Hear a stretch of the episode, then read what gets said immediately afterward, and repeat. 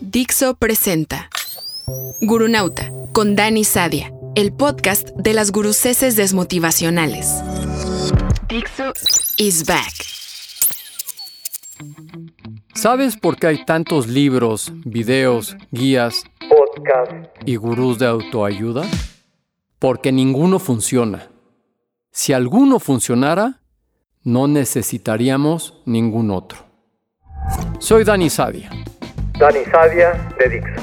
Cineasta, matemático, empresario, podcaster. ¿Que no sabes quién soy? Tengo Wikipedia, ¿eh? ¿Sí sabes quién soy? Pues te acompaño en el sentimiento, pero entonces ya sabrás que soy ese tipo que se pasa la vida creando y emprendiendo. Emprendiendo. Ahora platicaremos de eso. Es que uno ya va teniendo una edad, ¿sabes? Y con tanta década creando y emprendiendo, te vas volviendo un poco, ¿cómo decirlo? Gruñón. Ya no me pueden tomar el pelo tan fácil. Y sobre todo, se te va agotando la paciencia para aguantar tonterías, wokismos políticamente correctos y ya ni te digo idioteces políticamente incorrectas. Si crees que puedes aprender algo de un tipo como yo, que lleva desde siempre haciendo lo mismo que intentas hacer tú, o sea, vivir, crear y emprender, aunque sea para no seguir mi ejemplo, pues bienvenida, bienvenido, bienvenide a Gurunauta, el podcast del antigurú Dani Sadia. Ese soy yo. Ahora bien, por razones de emergencia vital, empecemos por las guruceses empresariales o de emprendedurismo. Horroroso palabra que las academias de la lengua española han tenido el buen gusto, gracias a los dioses, de no meter aún en el diccionario. Y no te creas, eso es mucho decir de los que sí nos embutieron atrocidades como CD-RON, con N. Si no me creen, búsquenlo en rae.es. Justo cuando yo no hacía falta porque llegaban los DVDs o DVDs.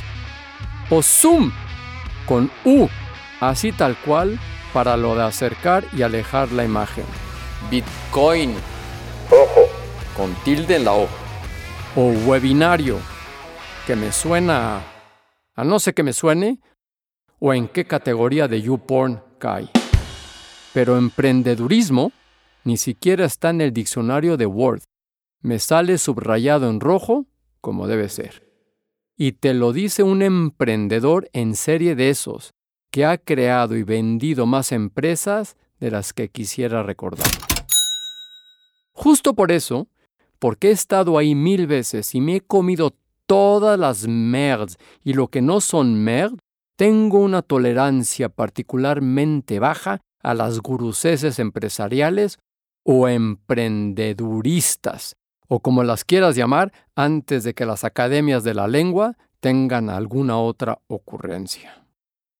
Esto de ser emprendedor sin ser rico, tú sabes, es como vivir en la jungla.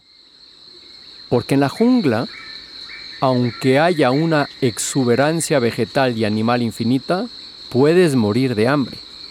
En la jungla llueve constantemente y la humedad es del 95%, pero puedes morir deshidratado. En la jungla el sol brilla con fuerza en el cielo, pero las plantas compiten por su luz con tal brutalidad que vives en la sombra. Y en la jungla empresarial, la percepción más habitual es precisamente esa. Te rodea la prosperidad, pero tu experiencia diaria es la de escasez y la miseria. Esa percepción día tras día mella la confianza del más optimista y motivado entrepreneur, o entrepiernur, o emprendedor, que de vez en cuando se enfrenta a crisis existenciales. Crisis como por ejemplo esas tan viejas de ¿qué voy a cenar esta noche? ¿O con qué pagaré la renta de mi casa este mes? Y es que a fin de cuentas, tú sabes, hay motivos por los que los aguerridos cazadores recolectores del Paleolítico se hicieron campesinos serviles al reyesuelo en turno cuando se inventó eso de la agricultura y pasamos al neolítico con su sociedad de clases, pese a que no solo perdían libertad, sino también esperanza de vida y ganaban enfermedades autoinmunes y muertes de parto. El motivo fundamental se llama comida, o más exacto, seguridad alimentaria dentro de lo que cabe. Más un carguito en el templo local si te portas bien y estudias, que te libere de doblar el lomo a diario. Así pues, nunca faltan ocasiones en que el salvaje cazador de la jungla, o sea, nosotros, se topa con una verja en un claro entre la espesura, mientras persigue hambriento a un jabalí. A través de la alambrada ve una granja, habitada por unos rechonchos y pálidos granjeros, que comen alrededor de una larga mesa en el exterior. La comida no se ve sabrosa, es un engrudo amarillento, pero al menos pueden comer. Por las caras de los comensales tampoco se ve que la comida sea variada, pero al menos pueden comer. Los granjeros apenas hablan entre ellos, hastiados de compartir mesa siempre con los mismos, pero al menos pueden comer. Y el techo que cubre la mesa apunta que, si llueve o truena, al menos pueden seguir comiendo. El salvaje cazador no percibe nada de eso. Lo que ve es comida. Mejor, ve comida diaria, ve un techo cálido, ve compañía. En definitiva, ve algo que no puede añorar porque en años de jungla ya se le ha olvidado. Eso que llamamos la previsibilidad. Entonces la tentación es saltar la valla y cambiar de vida. ¿Por qué no? Pero cuidado, emprendedor o solopreneur definición que me encanta, que se te escapa lo que ve el granjero en el salvaje cazador. Mientras están sentados en su mesa engullendo engrudo, ven a un tipo bronceado, libre de prendas ajustadas, musculoso, sexy. Bueno, no siempre. Yo ni soy musculoso y sí soy sexy pero decadente y juego muy bien tenis. Que corre en libertad, que no tiene horario ni nadie que le diga que tiene que despertarse a las cuatro y media de la mañana porque un gurú dijo, por sus huevos, que la suerte se reparte a los que madrugan. De este tipo de patrañas tengo mucho que decir, porque para mí lo único que se reparte a las cuatro y media de la mañana es el pan. Y los accidentes de tráfico con pobres diables que van al trabajo o borrachos que regresan de fiesta. Bueno, como decía, Ven a un cazador que come variado, hoy jabalí, mañana frutos del bosque, pasado insectos con champiñones, al otro nada, pero no lo cuenta, etc. Hoy duerme acariciado por los cálidos rayos del sol, mañana se refresca bajo la lluvia. Y además, no tiene que aguantar al imbécil de al lado que eructa cada bocado y te escupe mientras te habla. En definitiva, ve algo que no puede añorar porque en años de granja ya se le ha olvidado. Y eso es la incertidumbre. La tentación es saltar la valla y cambiar de vida. ¿Por qué no? Pero como dice el proverbio árabe, dos hombres en un jardín son dos jardines. Y como a nosotros, cazadores, los granjeros y su previsibilidad nos importan un carajo, hoy toca hablar de nuestras emociones y vamos a pararnos en la incertidumbre, la piedra angular sobre la que hacemos equilibrios y que nos define, piedra que en momentos difíciles puede parecernos una lápida. El enorme filósofo español José Antonio Marina en su magnífico libro La anatomía del miedo, explica en un esquema muy sencillo qué emociones despierta la incertidumbre de la que hablamos. Dice, cuando tienes inquietud más intranquilidad agradable, lo que tienes es excitación. Ejemplo, el momento en el que publicaré este podcast. Pero cuando tienes inquietud más intranquilidad desagradable, lo que tienes es ansiedad. Esto no les tengo que contar lo que es, lo conocen muy bien. Y para el que no lo sepa, o no es emprendedor, o no sigue mis hilos de X, o sea, Twitter, digan muy rápido, Dani ansiedad, Dani ansiedad, Dani ansiedad, Dani ansiedad, Dani ansiedad. ¿Lo conocen? Mucho gusto. Sin embargo, la ansiedad puede ser sin causa conocida. Eso, queride, es angustia. Y eso está de la DLBísima. Y si la ansiedad es por causa conocida, eso es el puto miedo. Oye, Rich, creo que sí tienes que blipear algunas de las groserías. Este sencillo esquema fue revelador y decisivo para ayudarme a identificar las emociones. Y como dice el psicólogo Daniel Goleman, premio Nobel, identificar las emociones es el primer paso para dominarlas.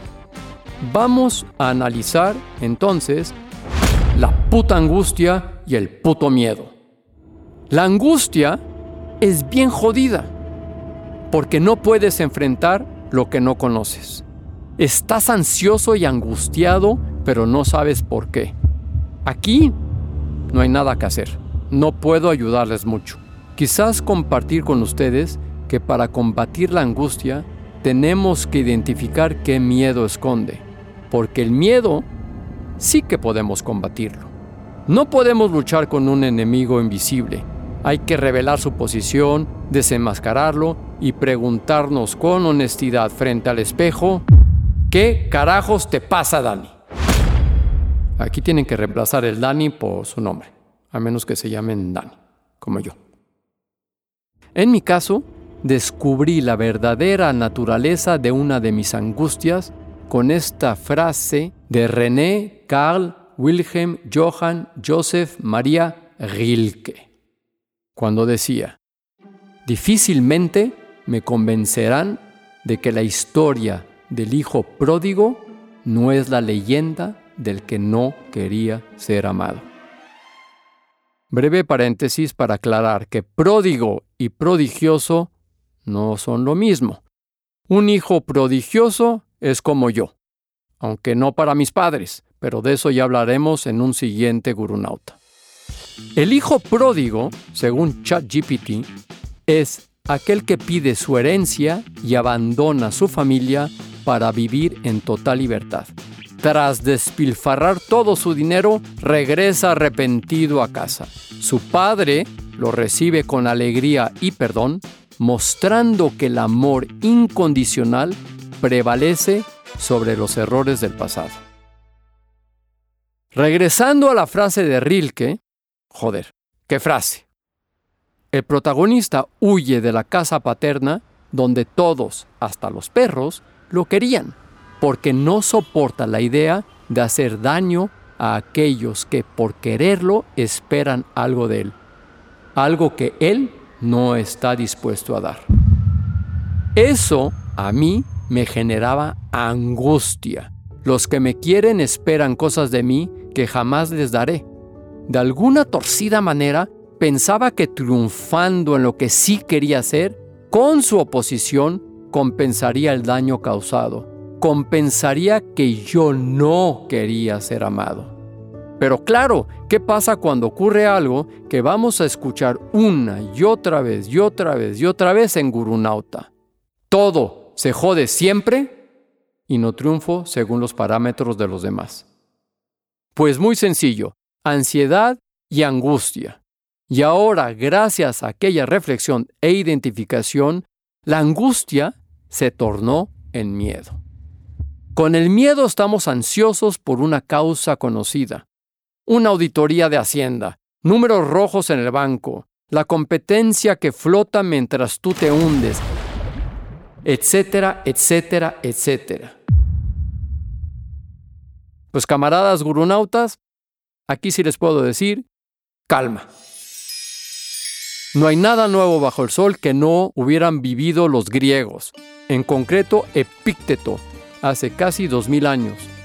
Y el tipo sabía de lo que hablaba porque fue esclavo en Roma durante la mitad de su vida. Los que han salido de una multinacional saben de lo que hablo. Este buen hombre dijo, no nos dan miedo las cosas, sino las ideas que tenemos acerca de las cosas.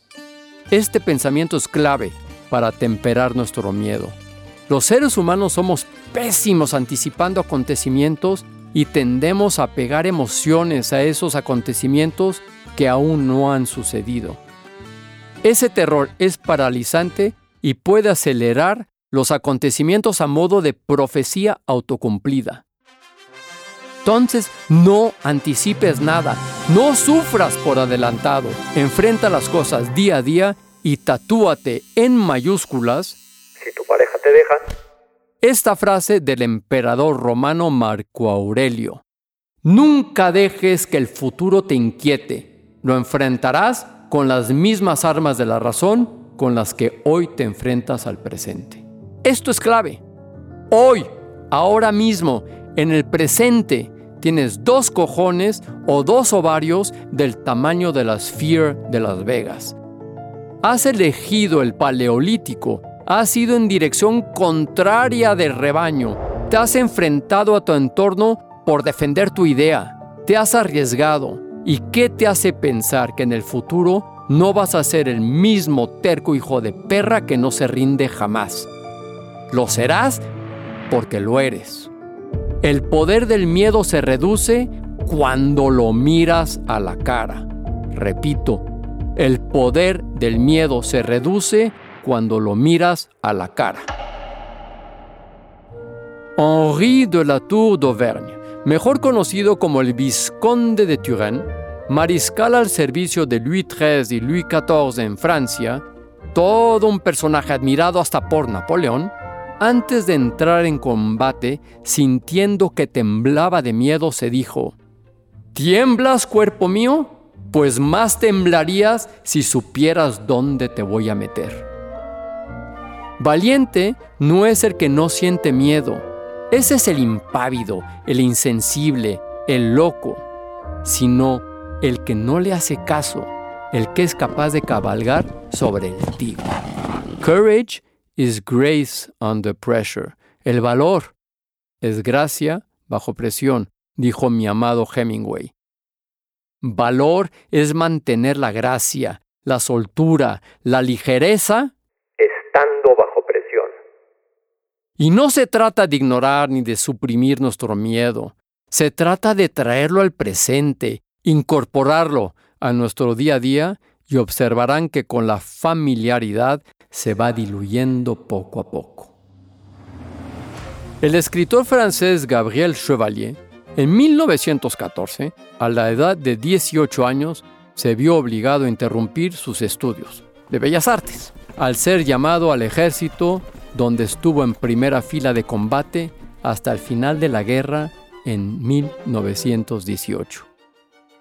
Nota para los millennials y centennials. Hablamos de una puta guerra de trincheras con 40 a 60 millones de muertos. O sea, como esto de ahora de Ucrania, pero con esteroides y a escala continental. En uno de los libros menos conocidos de Chevalier, el miedo cuenta. Hay que actuar contra el miedo desde los primeros síntomas, si no, se cae presa de su hechizo y entonces uno está perdido. Se ve arrastrado una debacle que la imaginación precipita con sus espantosas invenciones. Los centros nerviosos, una vez trastornados, mandan a contratiempo y traicionan incluso el instinto de conservación por medio de sus decisiones absurdas.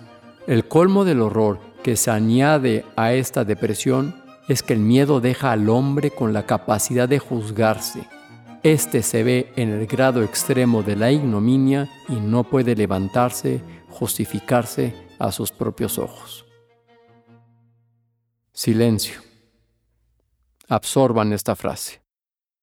Ya sabemos que la angustia es miedo camuflado y que pueden convivir con el miedo si actúan. Así que anímense y ni si les ocurra saltar la valla hacia la granja, que se las electrifico, cabrones y cabronas. Y de nuevo, ante la duda, aférrense a la sensible y hermosa lírica de esta frase. ¿Qué te hace pensar que en el futuro no vas a ser el mismo terco hijo de perra que no se rinde jamás? Lo serás porque simplemente lo eres. Y ya para terminar, la próxima semana hablaré de mi experiencia en Shark Tank. Para los que no sepan, salí en el episodio 14 de la temporada 8 del 6 de octubre de 2023 presentando una propuesta para mi Dixo. Hasta donde la censura y la libertad de expresión y NDAs me lo permitan, porque yo también soy ese mismo terco hijo de perra que no se rinde jamás.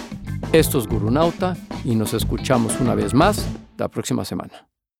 Este episodio fue escrito por Dani Sadia, Pablo Gil y Tony E. Cantó, producido por Rich en los estudios de Dixo.